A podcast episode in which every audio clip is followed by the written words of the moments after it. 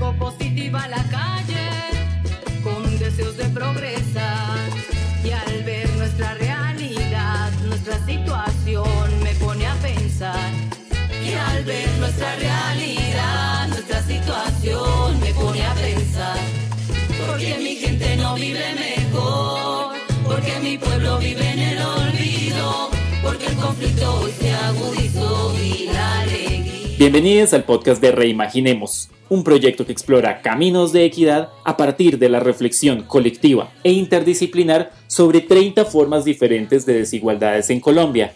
Este episodio reimagina las desigualdades en la alimentación y fue escrito por Oscar del Busto, chef de tradiciones culinarias de Cundinamarca, Juliana Zárate, politóloga nacida en Barranquilla y directora de Mucho, Mercado Solidario, Saludable y Sostenible, Silvia Trujillo, diseñadora e ilustradora bogotana, Anderson Cancino, santanderiano, profesor y chef de gastronomía experimental y autóctona, y Juan Felipe Sánchez, consultor de paz y sostenibilidad, productor de café orgánico y quien narró este episodio.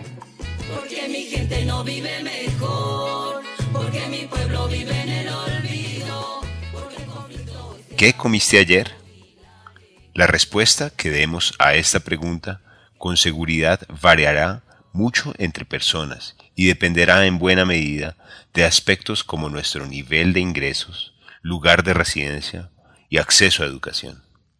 Algunas personas responderíamos a esta pregunta pensando en el tipo de alimentos que consumimos. Otros nos haríamos una pregunta más fundamental. ¿Pude comer ayer? Quizás algunos pensaríamos sobre qué tan difícil fue elaborar la comida, si fue creada por un chef o recreada después de verla en YouTube. Probablemente menos personas reflexionaríamos sobre aspectos como ¿cómo llegó este alimento a mi plato?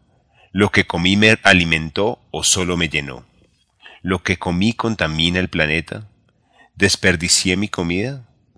Es necesario empezar a hacernos estas preguntas, pues comer es un acto diario que se relaciona con los modos de agricultura predominantes y que tiene repercusiones sobre el medio ambiente, la justicia social, la salud pública y la desigualdad. Desigualdades invisibles. La capa visible de la desigualdad alimentaria es clara en nuestro país. Como lo menciona Juliana, el hambre, quién tiene y quién no tiene que comer suelen ser temas presentes en la agenda pública y mediática. No es para menos. Según la encuesta Pulso Social del DANE, de casi 8 millones de encuestados, 2 millones afirmaron comer solo dos veces al día, 179 mil personas solo una vez y 8 mil no tener qué comer. Estas cifras empeoraron con la pandemia del COVID-19, resultado de los incrementos en pobreza. La comida esconde, sin embargo, otras desigualdades que van más allá de los ingresos. Como lo resalta Juan Felipe, la comida se produce de manera desigual a través de un profundo esfuerzo laboral, productivo, social y ambiental que se da en las zonas rurales en las cuales existe una desigual distribución de la tierra. La desigualdad se traduce no solo en que una minoría de terratenientes acaparan la mayoría de la tierra, sino también en que la tierra que tiene aptitud para producción de alimentos está siendo destinada a otras actividades como la producción de agroindustria, palma, alimentos para animales, etc. A estas desigualdades se suman las que enfrentan los campesinos al momento de vender sus productos, enfrentándose a fluctuaciones de precios derivados del clima, a alzas en los precios de los insumos, a negociaciones con intermediarios y a precios que no son suficientes para generar unos ingresos dignos. Las desigualdades alimentarias no paran ahí. Las formas de alimentación también dependen del conocimiento de la gente, afirma Oscar, refiriéndose al conocimiento que tienen diferentes personas sobre qué alimentos alimentan y cuáles no. Buena parte de los productos disponibles en las urbes y cabeceras municipales son, como lo plantea Michael Pollan, más que alimentos, sustancias comestibles con aspecto alimenticio, es decir, productos de bajo precio procesados industrialmente con un bajísimo contenido nutricional. Muchos compramos estos productos influenciados además por poderosos ejercicios de marketing. Estas dinámicas, sumadas a vacíos en la educación sobre alimentación, se reflejan en la dieta característica colombiana, baja en consumo de frutas, hortalizas y verduras, que son fuentes de fibra, fuentes de micronutrientes y proteínas de alto valor biológico en contraste con una alta ingesta de alimentos que aportan carbohidratos, grasas saturadas y trans, cereales refinados, azúcares añadidos y bebidas azucaradas. Mientras que en el top 10 de los alimentos más comprados por los colombianos se encuentren la salsa de tomate, el atún y la pasta, el 75,1% de la población no consume ni frutas ni verduras diariamente. El resultado, uno de cada dos colombianos entre 18 a 64 años está en sobrepeso u obesidad. Las desigualdades alimentarias se ven permeadas también por aspectos culturales e históricos, como lo menciona Silvia retomando la historia de Jorge Orlando Melo sobre la cocina colombiana. Las comunidades indígenas antes de la colonia basaban su dieta en vegetales y frutas y sus necesidades proteicas se suplían principalmente con leguminosas. Esta dieta se transformó cuando la colonización introdujo carnes, grasas y azúcares, generando un proceso de mestizaje alimentario basado en costumbres españolas en detrimento de la riqueza nutricional existente y de la cultura autóctona. Otra cara de las desigualdades alimentarias tiene que ver con las inmensas cantidades de alimentos que se desperdician, 34% de la producción total, al mismo tiempo que miles de personas no tienen qué comer. Lamentablemente, lo que más se pierde son frutas y verduras, los mismos alimentos que nuestros cuerpos más necesitan. Al hablar de desigualdades, no podríamos dejar de mencionar otro aspecto, también poco visible pero dramático, lo ambiental. Por ejemplo, el hecho que los métodos de agricultura convencional, que son sistemas intensivos de monocultivos con uso de pesticidas y abonos, han generado un círculo vicioso que enferma la biodiversidad de los suelos, el agua, las plantas, los animales y finalmente a las personas.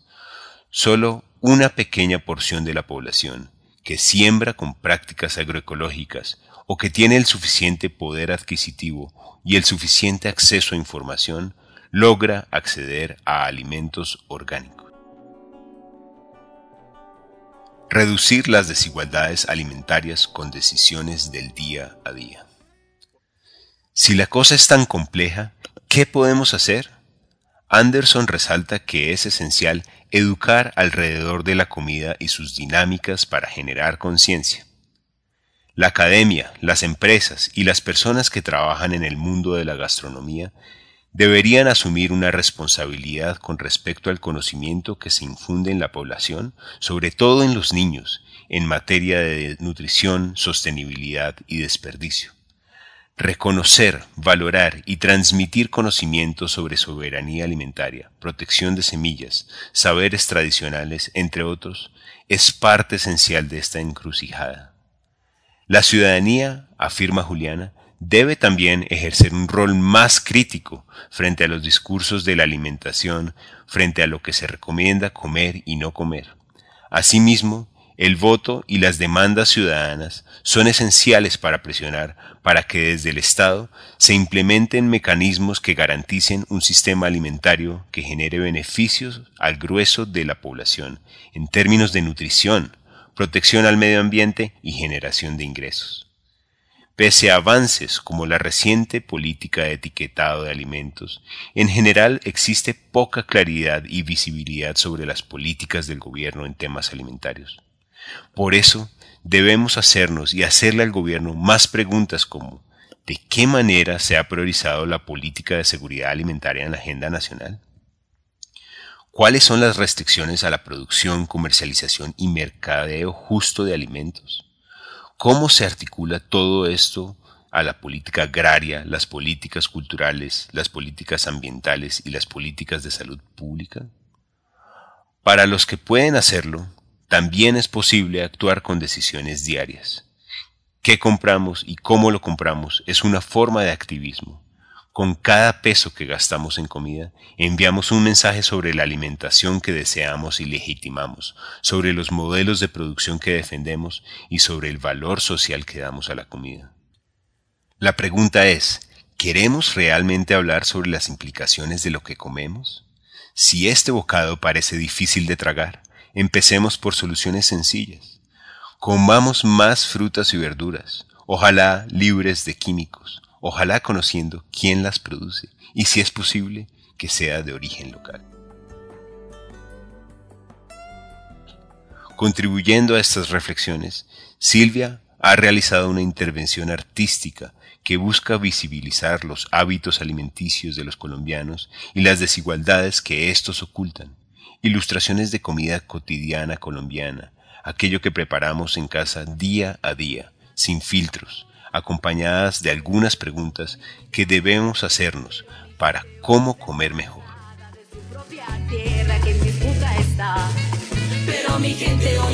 Para ver las ilustraciones creadas por Silvia Trujillo y el equipo de las desigualdades en la alimentación, visita www.reimaginemos.co.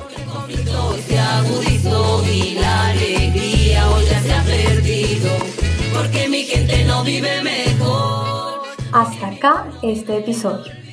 Recuerda que para leer nuestras columnas semanales, conocer al equipo y enterarte sobre el proyecto, puedes visitar nuestra página web y seguirnos en nuestras redes sociales. En Twitter como arroba reimaginemos y en Instagram como reimaginemos.colombia. No olvides suscribirte en tu plataforma de podcast preferida para oír cómo reimaginamos caminos de equidad.